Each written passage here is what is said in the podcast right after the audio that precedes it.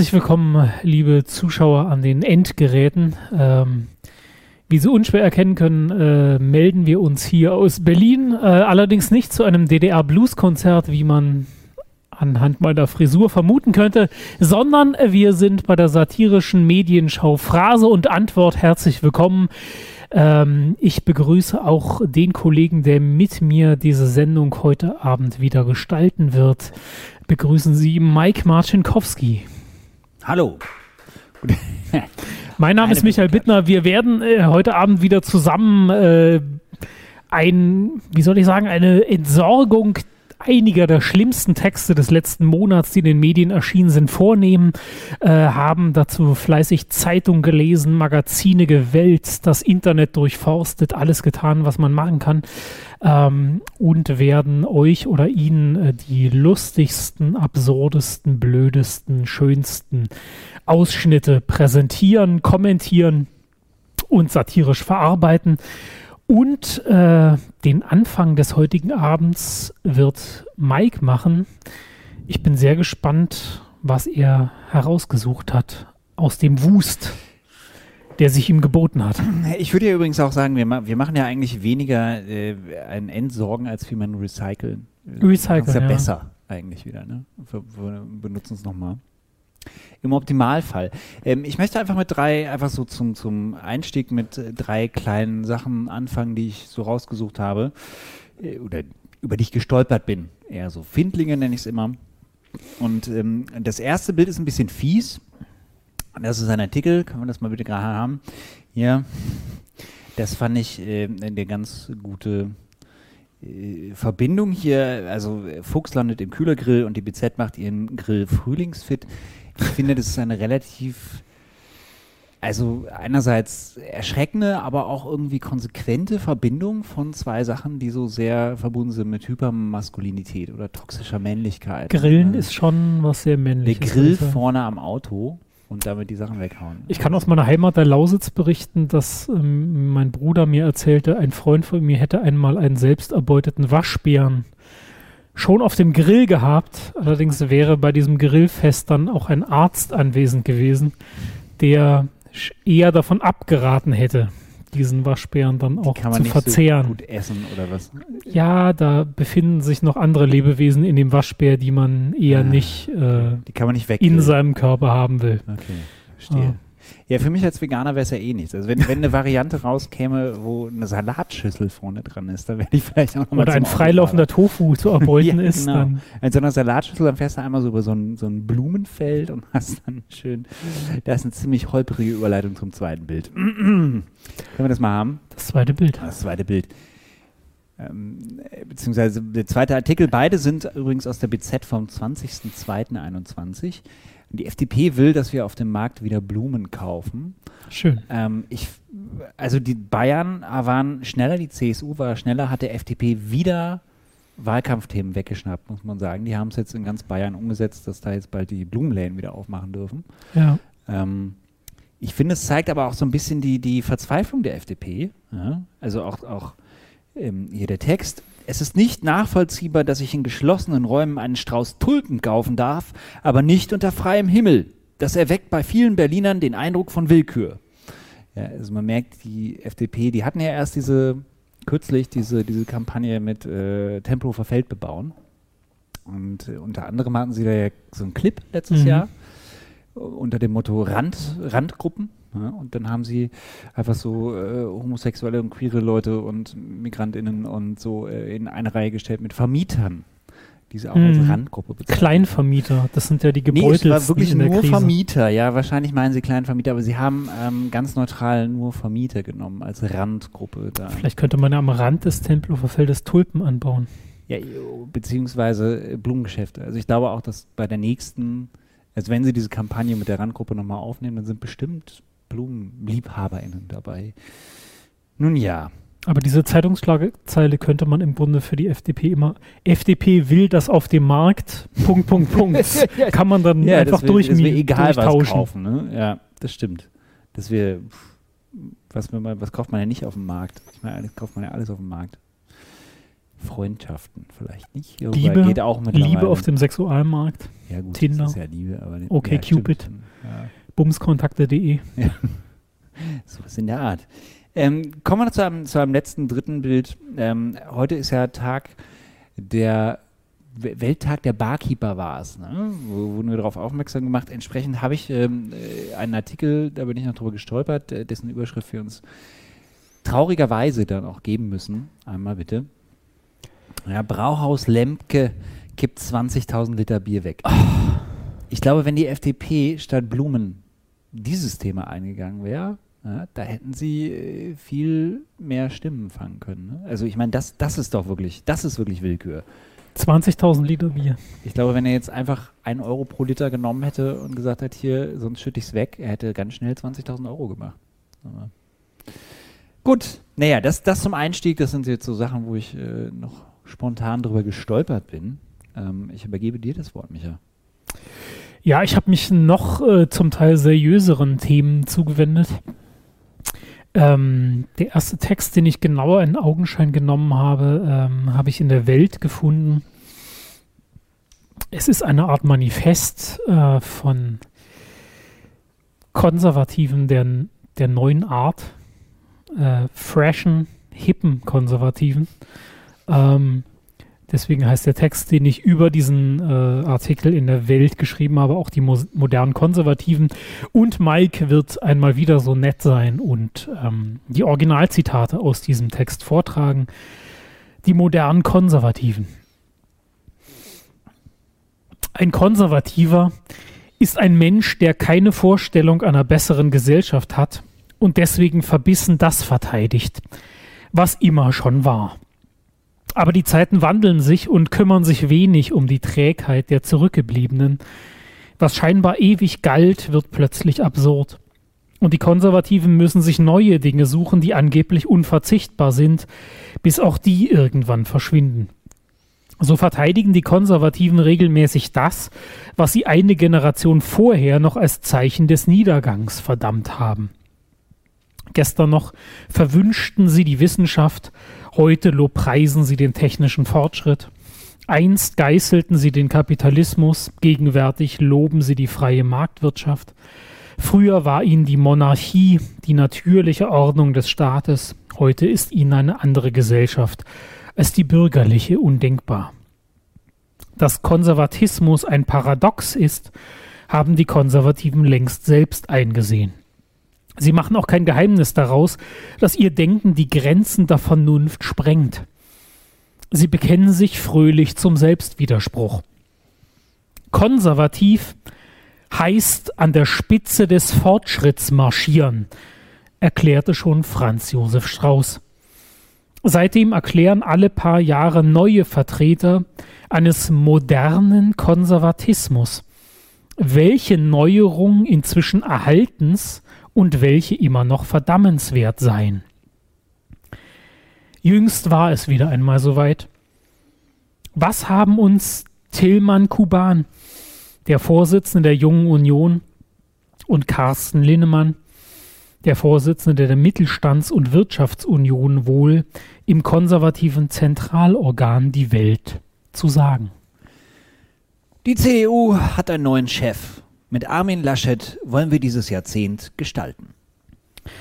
Eine gewaltige Euphorie hat die Konservativen nach der Wahl Armin Laschets offenbar nicht übermannt. Du, wir haben einen neuen Chef.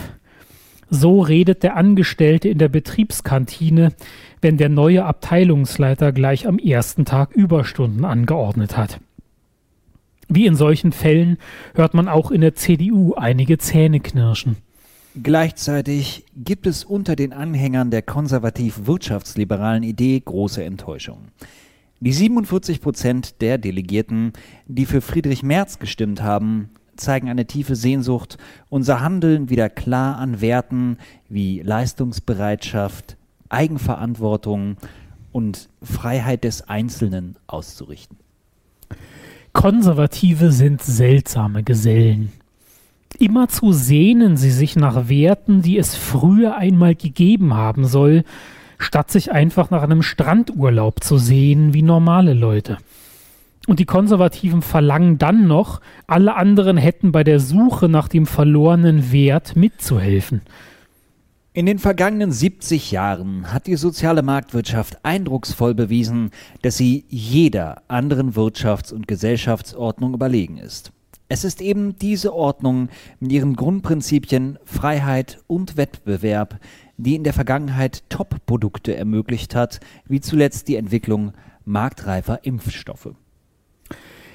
Soll man erwähnen, dass das marktreife Top-Produkt Impfstoff nur entstanden ist, weil der Staat ihn bezahlt hat? Nein, das ist eigentlich nicht weiter erwähnenswert, denn de dass der Staat die Kosten trägt, während das Kapital die Gewinne einstreicht, das ist ja keine Neuigkeit. Es ist die Aufgabe der CDU, als Partei der sozialen Marktwirtschaft allen Kräften entgegenzuwirken, die den steten Veränderungen in der Welt mit immer mehr staatlicher Regulierung und Kontrolle begegnen wollen. Was der moderne Konservatismus also bewahren will, das ist die stete Veränderung.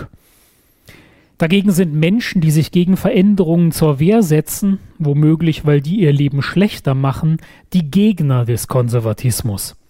Man muss neidlos einräumen, Meister der Dialektik sind sie, die modernen Konservativen.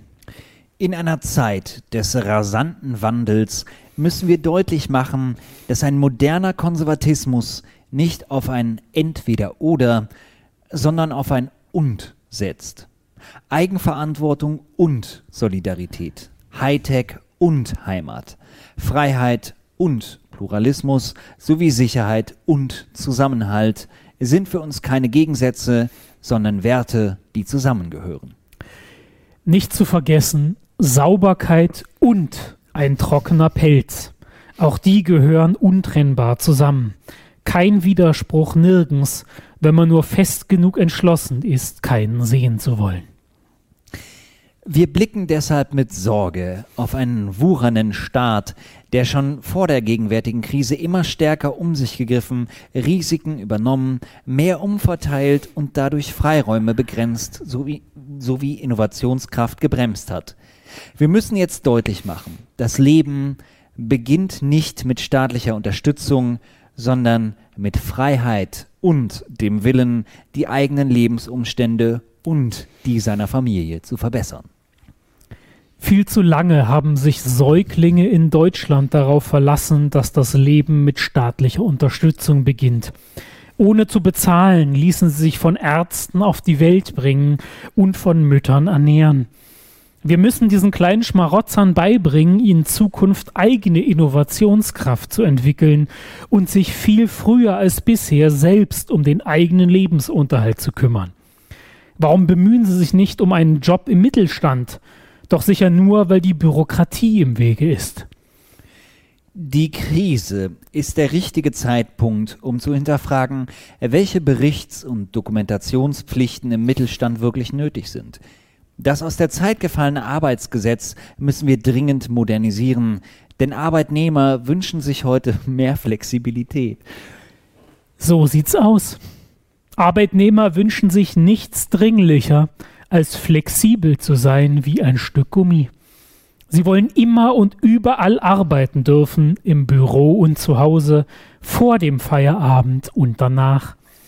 Am liebsten wäre es ihnen, sie müssten sich dabei nicht auch noch mit Lohn herumschlagen und durften umsonst mal lochen. Aber auch das verhindern leider noch einige aus der Zeit gefallene Gesetze. Für uns gehören Hightech und Heimat zusammen.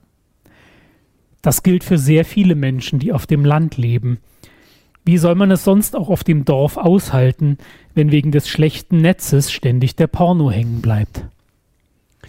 Denn bei allem Fortschritt, den wir vorantreiben wollen, ist uns stets bewusst, wie sehr wir einen Ort zum Krafttanken brauchen. Unsere Heimat, unsere Freunde und allem voran die Familie als kleinste, aber wichtigste Keimzelle unserer Gesellschaft. Das also sind Heimat, Freundschaft und Familie noch für den Konservativen moderner Bauart. Zwar nicht mehr höchste Werte, aber doch immerhin noch Treibstoff zum Auftanken. damit draußen im unbarmherzigen Wettbewerb der ökonomische Motor weiterlaufen kann. Auch deshalb muss der Staat stärker dort fördern, wo Kinder sind. Wir setzen uns daher für die Einführung eines Familiensplittings ein. Familiensplitting? Ich dachte, die CDU wäre gegen Ehescheidungen. Oder soll sie sich etwa die Keimzelle Familie der Gesellschaft zukünftig durch Zellteilung vermehren? Unser Land ist auf die Einwanderung leistungsbereiter Menschen, die hier lernen, arbeiten und investieren wollen, dringend angewiesen. Klar ist aber auch, in einer wehrhaften Demokratie müssen wir jedem Zugewanderten auch etwas abverlangen, insbesondere das Bekenntnis zu unserem Grundgesetz, unseren Wertvorstellungen, der individuellen Leistungsbereitschaft und am Ende auch ein klares Bekenntnis zu einer Staatsbürgerschaft. Unter dieser CDU haben es Einwanderer nicht leicht. Sie müssen einiges leisten. Aber das ist eben die Leistungsgesellschaft, vor der die modernen, von der die modernen Konservativen träumen. Der Einwanderer muss sich zum Grundgesetz und zur deutschen Staatsbürgerschaft bekehren.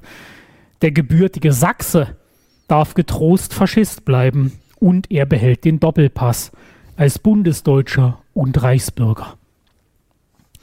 Wenn Rechtsextreme in Hanau, Halle oder Kassel Menschen ermorden, darf die reflexhafte Antwort nicht lauten, ja, aber es gibt auch noch den Linksextremismus.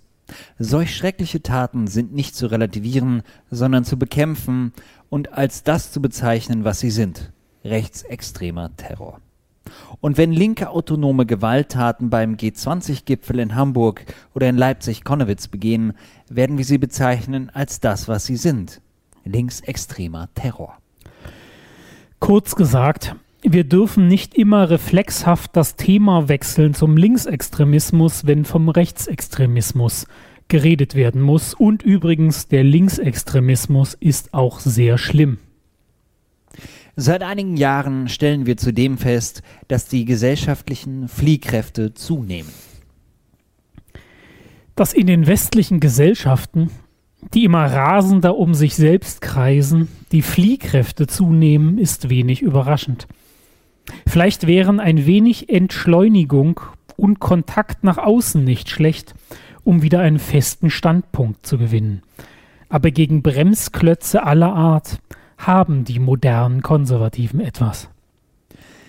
Traditionelle Bindungen zerfallen, das ehrenamtliche Engagement nimmt ab, das Misstrauen gegenüber denen da oben wächst und die Sprache in den sozialen Medien verroht.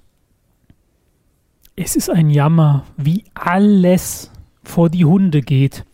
Und das, obwohl wir doch in der sozialen Marktwirtschaft, also der besten aller Welten leben. Woran mag es liegen, dass traditionelle Bindungen zerfallen, niemand mehr selbstlos helfen will, einer dem anderen misstraut und Gespräche in Pöbeleien enden, in einem Land, in dem die Freiheit des Einzelnen und Wettbewerb als allerhöchste Werte sogar von den Konservativen gepredigt werden. Es bleibt ein Rätsel, das zu lösen ich dem Verstand von Tillmann Kuban, Carsten Linnemann und überhaupt den da oben in der CDU leider nicht zutraue. Das ist ja. Äh ich fühle mich dreckig, dass ich sowas jetzt vorlesen musste.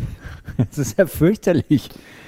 Also ich meine, tatsächlich, das, das, äh, sowas kannst du dir ja kaum ausdenken. Also wenn ich jetzt aufgefordert wäre, irgendwelche Konservativen zu, zu satirisch darzustellen, ich glaube, ich würde ähnliche Sachen sagen. Wahnsinn, merken die nicht, ne? Das ist ja krass. Ich möchte direkt anschließen, äh, sowohl an die Welt als äh, Zeitschrift, als auch äh, ja so ein bisschen an die Haltung und äh, dieses dieses welche Werte werden vertreten. Und ähm, mir ist nämlich beim Durchgucken von Zeitungen eine gewisse Häufung aufgefallen von ja ich erstmal Überschriften und Artikelsammlungen also thematisch. Jetzt einfach mal so aus der letzten Woche ähm, neun neun Beispiele die können wir jetzt einfach mal irgendwie durchgehen Das meiste äh, dieser Überschriften sind, äh, die meisten sind aus der Welt, auch zwischen die mit Z. Also genau, du kannst jetzt einfach mal durchklicken. Das kann man einfach mal so auf sich wirken lassen. Äh, während den Anfängen, die Mhm. Political Correctness, Cancel Culture, ähm, genau, Bürokratie gegen Cancel Culture, äh, immer wieder diese Woke-Aktivisten, Woke, die Definition von Woke. Mhm. Ähm, und äh, traurige Fall der Linken auch wieder die Cancel Culture. Und es ist fast jeden Tag ist momentan äh, in der Welt, aber auch in anderen äh, konservativen Medien, das war, glaube ich, Also die, die Cancel Culture äh, scheint noch FAZ. nicht so gut zu funktionieren, ne? wenn noch so viel Ja, ja, genau. Naja, also ich habe ein bisschen Angst um die Cancel Culture bekommen, als ich Mhm. das so gesehen habe, was da für eine Hetze jetzt gegen die Cancel Culture gemacht Linksislamismus, Der das habe ich auch noch nicht Linksislamismus, gehört. Hm? Den, Spannend. äh, ja, ja, fa- fand ich jetzt auch irgendwie interessant, dass jetzt irgendwie wiederum äh, die Welt, ne, die NFU, politische Sprache, seltsame Blüten. Ähm, das war's? Nee. Kommt noch einer? Doch, genau. Es wird die Forschung gefördert, die politisch gewünscht ist. Also das diese ist ja ganzen ganz was Neues. Es ist Das gab es ja noch nie. das gab's noch nie. Nee, ich habe, also mir ist das aufgefallen, dass äh, da eine gewisse Häufung war. Ich möchte kurz diese Artikel, ähm, also ich habe einfach mal ein paar Sätze rausgeschrieben aus ähm, äh, verschiedenen Artikeln. Ich glaube, damit kriegt man ein ungefähres Bild, was da gerade los ist. Also sie scheinen einfach gerade, das scheint einfach so ein, so ein Ding zu sein, ja, wo sie jetzt gerade irgendwie alle, alle Toren öffnen. Vogue von Englisch, also sind jetzt alles Zitate aus den verschiedenen Zeitungen. Vogue von Englisch wachsam. Kein Begriff ist ähnlich problematisch. Das liegt an einer inneren Spannung von absoluter Berechtigung und totaler Anmaßung.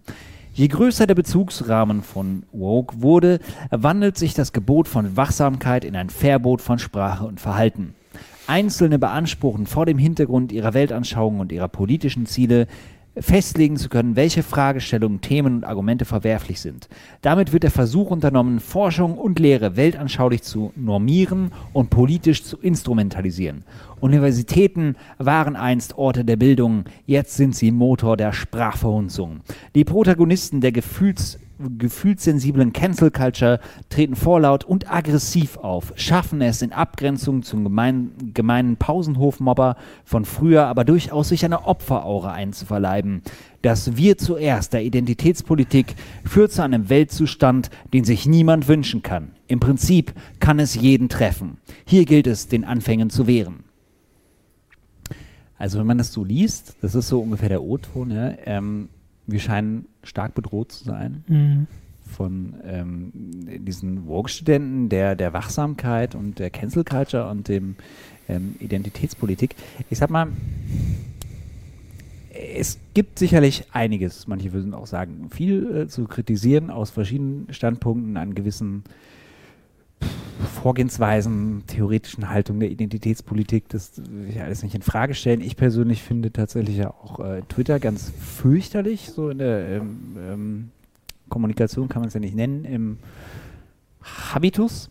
Ähm, aber diese Bedrohung, die darauf beschwört wird, ich, ich habe gedacht, okay, warum, warum ist das jetzt gerade so viel? Also ich meine, ist, taucht ja immer wieder auf und ähm, es wird ja immer gerne darüber erzählt. Und dann ist mir ja aufgefallen, es gab jetzt dieses Netzwerk Vision, Vision mhm. Netzwerk Wissenschaftsfreiheit. Das ist äh, so eine Art Querdenker des Wissenschaftsbetriebs. ne?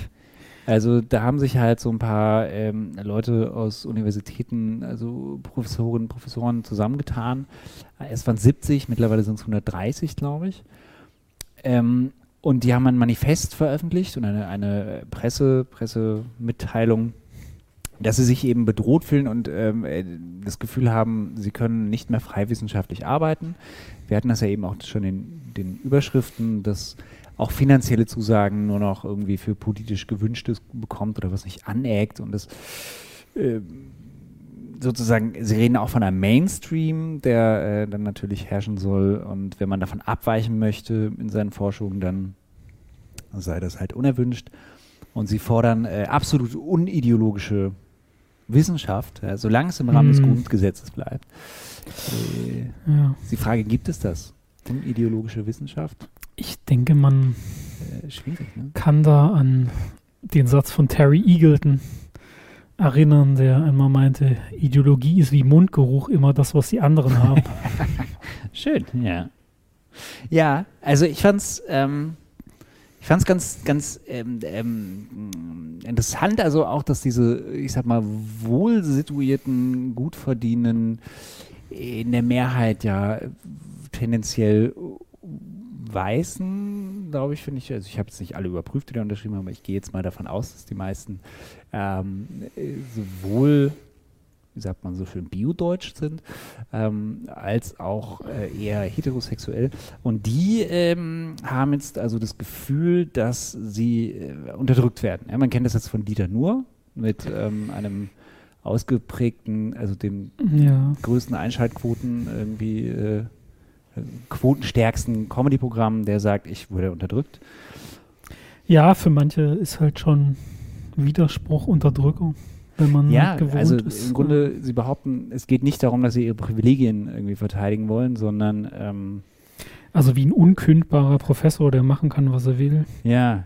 Also sich unterdrückt fühlen kann von Studenten, die mal dazwischen rufen. Ja. Ich, ich habe das Gefühl, es ist auch ein bisschen wieder Schwierig. Mietendeckel oder so. Also irgendwie regen sich nur die Vermieter über den Mietendeckel auf. Ja. Und nicht die äh, anderen. Ja, und dann haben sie sich halt irgendwie auch beschwert. Mh, hm, also sie fänden es jetzt unfair, wegen abweichender Meinungen in einen Topf geworfen zu werden mit ähm, Rechten. Jetzt habe ich einfach mal diese Namensliste angeguckt und ich habe, der, der erste Name, den ich gegoogelt habe, war ein AfD-Mitglied. ja. Da habe ich gedacht, okay, aber die AfD sorry, ist wenn, bekanntlich wenn die Partei der Mitte, Mike, falls ja, du das noch nicht mitbekommen hast. Also, also muss ich sagen, sorry, ja. Also wenn ihr, wenn ihr, wenn man eine Suppe mit Koriander kocht und dann behauptet, da das hat mit Koriander nichts zu tun, dann ähm, es hat halt einen Beigeschmack. Nichts gegen Koriander übrigens. Also ich kenne viele, ja. die Koriander nicht ich mögen, aber ich finde es sehr gut. Shitstorm wegen Koriander wahrscheinlich.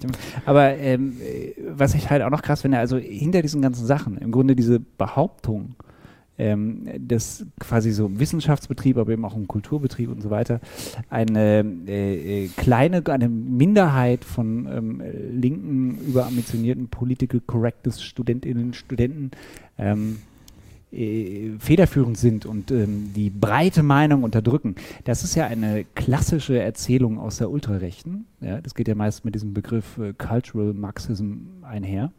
Und ähm, anscheinend ist dieses Narrativ mittlerweile sehr gesellschaftsfähig geworden, so gesellschaftsfähig, dass die Welt und andere konservative ähm, Medien das jetzt tagtäglich ich, ich, lese zufällig gerade eine Kulturgeschichte der BRD und da bin ich auf ganz spannende Sachen gestoßen. Ja.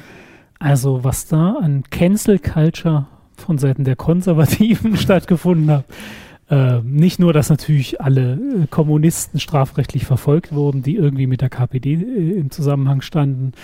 Nicht nur, dass äh, Heinrich Böll zensiert wurde, dass äh, der Untertan der Film aus der DDR verboten worden ist. Mhm äh, selbst die Sesamstraße Ach, stimmt, durfte stimmt, anfangs nicht in den äh, CDU-Ländern gezeigt werden, stimmt. weil sie eben in einer amerikanischen so Slumstraße ne? gespielt hat und als nicht politisch korrekt galt. Also bis zur politischen Korrektheit der Rechten, bis da die Linke aufgeholt hat, kann sie noch ein ganzes Weilchen Cancel Culture machen, würde ich sagen. Die hat noch einiges offen. Ja, ja ich fand's äh, ich fand es bemerkenswert, wollte ich, wollte ich mal erwähnt haben. Ne? Äh, du, was hast du denn noch? Hast du, äh, du hast unseren Liebling wieder mitgebracht. Ich habe unseren Liebling mitgebracht, äh, Stammzuschauer unserer kleinen Show, die hoffentlich irgendwann auch mal wieder äh, in, unter freier Luft und mit Publikum stattfinden wird, so Gott, so Gott Mitleid mit uns hat. Ähm, Stammzuschauer kennen äh, diese Rubrik schon, sie heißt Bolzenschuss. Es ist äh, der Medienwissenschaftler Norbert Bolz mittlerweile auf dem im Ruhestand, auf dem Ruheteil, ähm, aber leider nicht still. Er hat ein neues äh, Medium gefunden, in dem er sich öffentlich äußern kann, nämlich Twitter. Er ist ein Twitter-Aphoristiker, der einfach jeden Tag Sprüche raushaut in diesem Medium und ich habe schon mehrmals die schönsten Sprüche von Norbert Bolz gesammelt und kommentiert und das wird auch jetzt wieder stattfinden. Die äh, hammerharten Sprüche von Norbert Bolz wird Mike vortragen und ich werde meinen unmaßgeblichen Kommentar dazu im Anschluss äh, vorlesen. Beginnen wir einfach mal mit dem ersten Tweet vom Hammertypen Norbert Bolz. Charakteristisch für einen Liberalen sind Selbstvertrauen, Risikobereitschaft und der Mut, für die eigene Meinung einzustehen. Sei nicht so bescheiden, Norbert. Du hast bei deinem Eigenlob eindeutig die Bescheidenheit vergessen, die dich ebenfalls auszeichnet, so wie alle Liberalen. Ein Journalist, der seinen Beruf versteht, muss ein Liberaler sein, denn Rede- und Pressefreiheit sind das Medium des Liberalismus. So offen hat wohl noch niemand das liberalistische Verständnis von Redefreiheit und Meinungsvielfalt vorgetragen. Das Wort ist frei. Darum sollten wir Liberalen die Einzigen sein, die sprechen dürfen. Twitter muss aufpassen. Meine Followerzahl ist schon wieder auf dem Stand vor der großen Säuberung. Wir leben in heroischen Zeiten. Tausende gehen das Risiko ein, sich von Twitter-Politkommissaren während der großen Säuberung erschießen zu lassen, nur für die Möglichkeit, Norbert Bolz ein Herzchen zu schenken. Sie wissen eben, für diesen armen Mann ist dieser Zuspruch lebensnotwendig. Auch wenn Corona einmal überstanden ist, werden wir immer noch die geistigen Schutzmasken tragen, die verhindern, dass man von anderen Meinungen angesteckt wird. Ich glaube, ich werde mir so eine Maske nicht anschaffen. Nicht bloß, weil ich im Gegensatz zu Norbert Bolz meine Informationen eher durch Auge und Ohr wahrnehme als durch Mund und Nase. Ich bin mir auch ziemlich sicher, dass ich gegen die Meinungen von Norbert Bolz bereits ausreichend immunisiert bin. Mit China ist es wie mit dem Islamismus. Die Angst ist so groß, dass sich jede Kritik verbietet. China und Islamismus sind einander tatsächlich sehr ähnlich. Beide kommen ununterbrochen in den Medien vor. In der einen Hälfte der Beiträge werden sie scharf kritisiert. In der anderen Hälfte wird beklagt, man dürfe sie nicht kritisieren. Manchmal beschleicht mich der Verdacht, viele der nachträglichen Antifaschisten hätten sich im Dritten Reich pudelwohl gefühlt. Manchmal beschleicht mich der Verdacht, dass Leute, die im Dritten Reich die Rolle des Pudels gespielt hätten, Antifaschisten als Faschisten bezeichnen müssen, um sich wohlzufühlen. Don Quixotes Kampf gegen die Windmühlen erlebt eine Neuauflage als Kampf gegen rechts. Jetzt muss die Todesopfer rechter Gewalt nur noch jemand darüber aufklären, dass sie einer Einbildung erlegen sind. Vielleicht stehen sie dann wieder auf. Indem sie den Begriff der Normalität verwirft, verhindert unsere Kultur die Einsicht, dass sie neurotisch geworden ist. Dass unsere Kultur unter einer Neurose leidet, lässt sich kaum bezweifeln. Deutlichstes Symptom sind verrentete Medienwissenschaftler, die ihre panische Angst vorm Tod der deutschen Kultur zwanghaft ins Internet schreiben. Antikapitalismus und Antisemitismus haben dieselbe Wurzel. Leider hat Hitler auf diese Wurzel in seinem Kampf gegen den jüdischen Bolschewismus keine Rücksicht genommen. War er vielleicht heimlich ein wurzelloser Kosmopolit? Sozialismus jetzt aus Langeweile. Ich fände Sozialismus jetzt einfach nur um Norbert Bolz zu ärgern auch besser. Aber Hauptsache die Richtung stimmt. Wer über die Bundespolitik verzweifelt, muss nur einmal einen kurzen Blick auf Berlin werfen, um sofort zu erkennen, dass es noch viel, viel schlimmer kommen könnte. Die deutsche Jugend Ganz gleich, ob aus Bayern oder Sachsen, aus der Pfalz oder der Lüneburger Heide, muss aus Masochisten bestehen. Sonst würde sie doch wohl nicht unverdrossen nach Berlin strömen, um es sich hier sozialistisch schlecht ergehen zu lassen. Die SPD leidet nicht nur an ihrem Führungsduo, sondern auch daran, dass sie mit dem Abschied von der Agenda 2010 die Beziehungen zu den Strukturproblemen unserer Gesellschaft verloren hat. Die SPD sollte unbedingt diesem uneigennützigen Ratschlag eines wohlmeinenden Konservativen folgen. Wer erinnert sich nicht daran, wie die deutschen Arbeiterinnen und Arbeiter der SPD noch zujubelten, als sie Hartz IV beschloss und rücksichtslos durchsetzte? Bargeld ist konkrete Freiheit. Hier scheint mir der Blick von Norbert Bolz ein bisschen zu eng.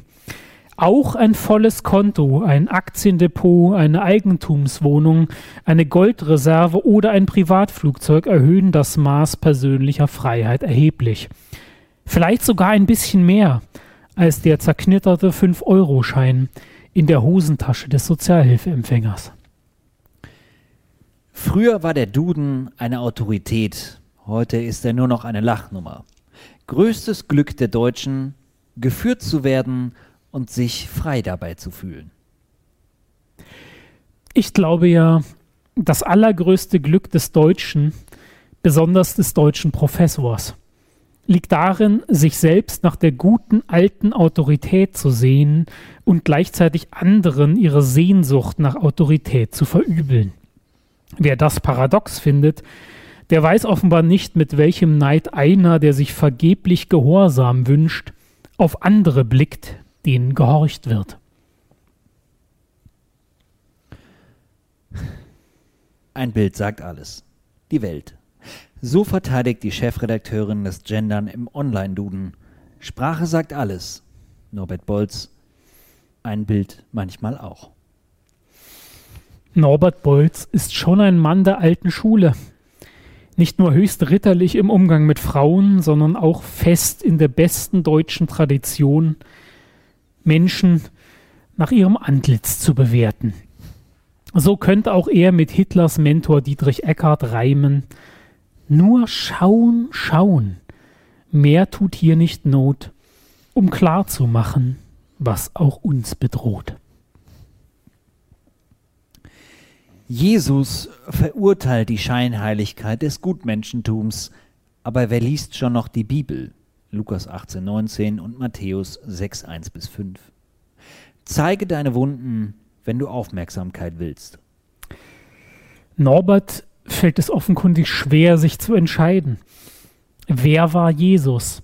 Ein richtig harter Hund oder doch ein Gutmensch, der mit seinen Stigmata rumopferte?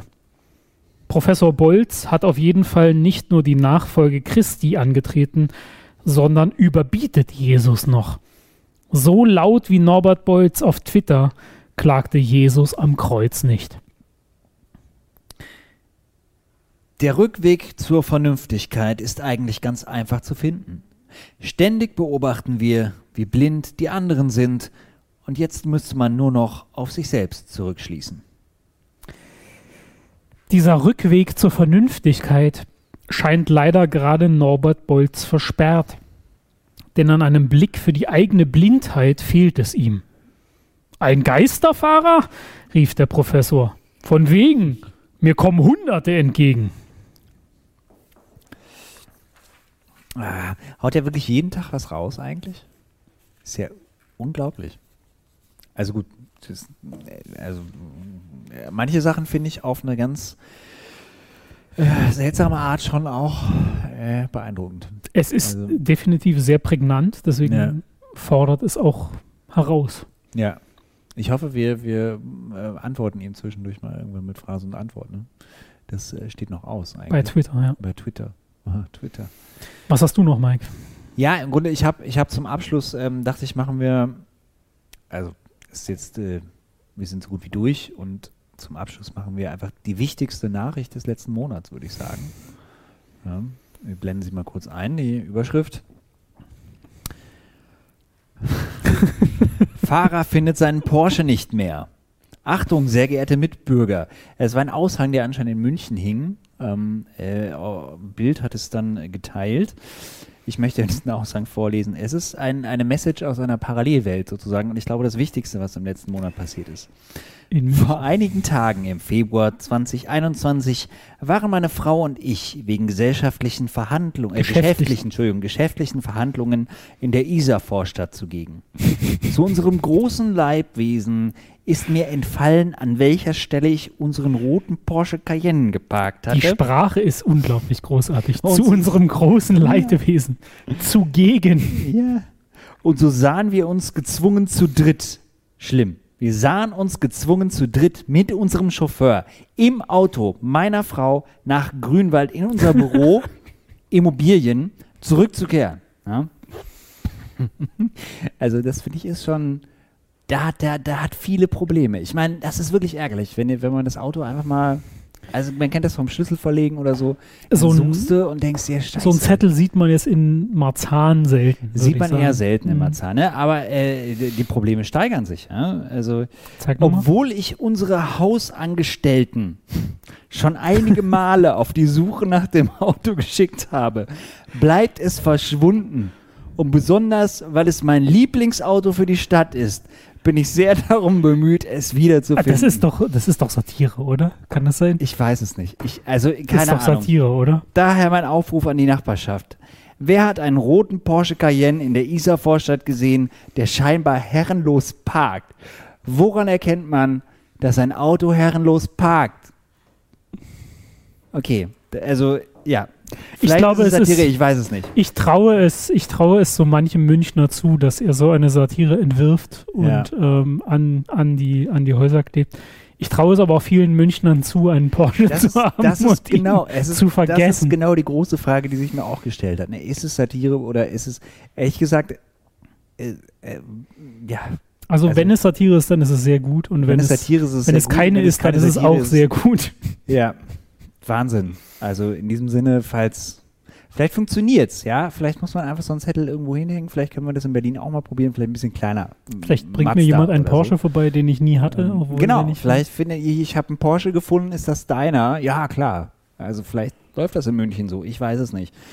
Also in diesem Sinne, so kommt man vielleicht an Autos.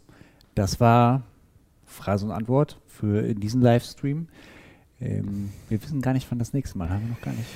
Wir sehen uns im Ja. März wieder. Wir sind noch nicht März ganz sicher, wieder. wann, aber ihr kriegt das auf unseren sozialen Kanä Kanälen mit, bei Facebook, bei Twitter, bei Inst Wir sind überall. Wir, sind, überall. also wir aus, auch, ihr könnt außer auch nachhören. außer also- auf diskretebumskontakte.de sind wir mittlerweile auf allen Kanälen vertreten. Oder sogar Auch da wir mittlerweile, Mike. Ja, ja, ich- musst du wissen. Ja, Ähm, wir, wir richten das vielleicht noch ein. Ja. Und dann sehen wir uns auf jeden Fall wieder. Äh, wir freuen uns auf jeden Fall darüber, dass ihr zugeschaut habt und hoffen, dass wir uns irgendwann auch einmal wieder Live leibhaftig sehen, sehen. Das wäre sehr schön. Vielleicht hier im Hof. Wir danken dem Team des Franz-Mehring-Platzes 1 dafür, dass sie uns beherbergt haben.